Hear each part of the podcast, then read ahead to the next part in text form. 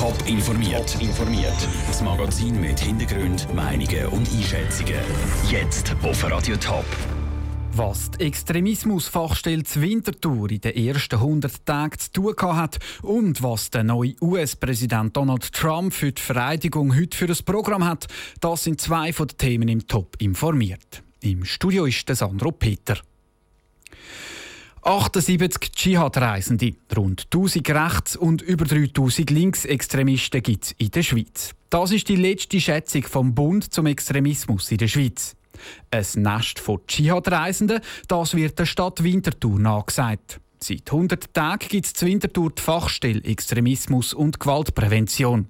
Jetzt ist das erste Mal Bilanz gezogen worden und Caroline Dettling war dabei. Gewesen. Früherkennung von möglicher Radikalisierung. Die Fachstelle Extremismus und Gewaltprävention setzt bei ihrer Arbeit auf Prävention. Und in den ersten Monaten hat die Stelle viel Zulauf gehabt. Der Leiter Urs Alemann sagt, was alles gelaufen ist. Die letzten 100 Tage habe ich gut 17 Beratungen aufgenommen. Ich habe acht Referate im äh, Bereich von Winterthur habe ich gehalten, wo ich über 200 Schlüsselpersonen erreicht habe. Die Leute sind froh um eine Ansprechperson. So kommen viele Leute von Schulen und sozialen Institutionen, aber auch Privatpersonen auf ihn zu.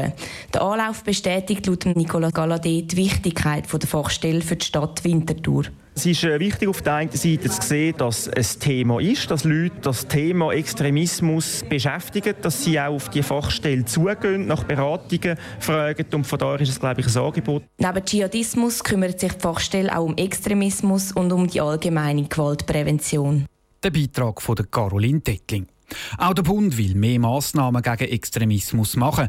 Auf Bundesebene gibt es am Herbst einen nationalen Aktionsplan zur Verhinderung und Bekämpfung von Radikalisierung und gewalttätigem Extremismus.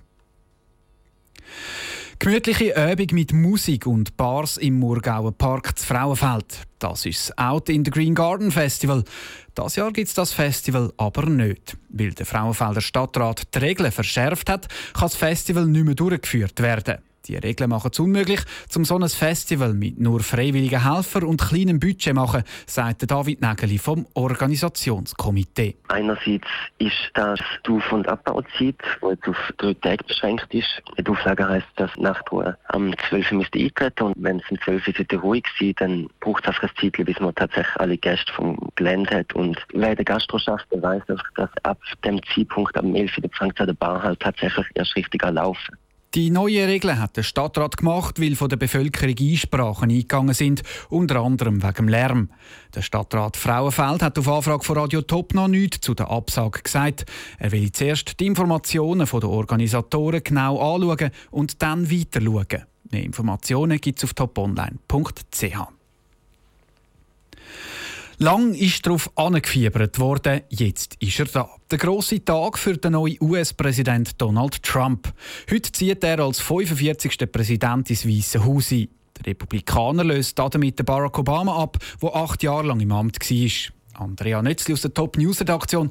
Was hat denn Donald Trump für ein Programm heute? Also in Amerika ist es im Moment noch morgen. Der Barack Obama und seine Frau Michelle empfangen den Republikaner und die zukünftige First Lady Melania im Weißen Haus.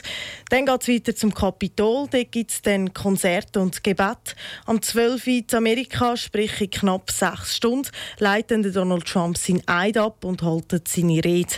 Dann gibt es noch eine Parade bis zum Weißen Haus und Donald Trump und seine Frau sind nachher an drei verschiedenen Bällen anzutreffen. Zu Washington gilt heute also so etwas wie der Ausnahmezustand. Fürs Fest werden ja unzählige Zuschauer auch erwartet. Es gibt darum auch grosse Sicherheitsmaßnahmen, gell Andrea? Ja, es gibt ein paar eindrückliche Zahlen zum Erwähnen. Zum Beispiel, dass 800.000 Schaulustige zu Washington erwartet werden. Das ist fast so viel, wie es an der Street Parade Zürich hat. Zu Washington sind darum 28.000 Sicherheitskräfte unterwegs. Viele Gruppen wollen auch demonstrieren heute, aber nicht nur gegen Donald Trump, sondern auch für ihn. Du hast es jetzt gerade angesprochen, die Demonstrationen. Es sind ja nicht alle einverstanden mit dem Donald Trump als Präsident, aber können die Gruppen dann überhaupt demonstrieren bei so vielen Sicherheitsleuten? Ja, also es sind verschiedene Demonstrationen geplant. Die einen Protestaktionen sind bewilligt, die anderen nicht.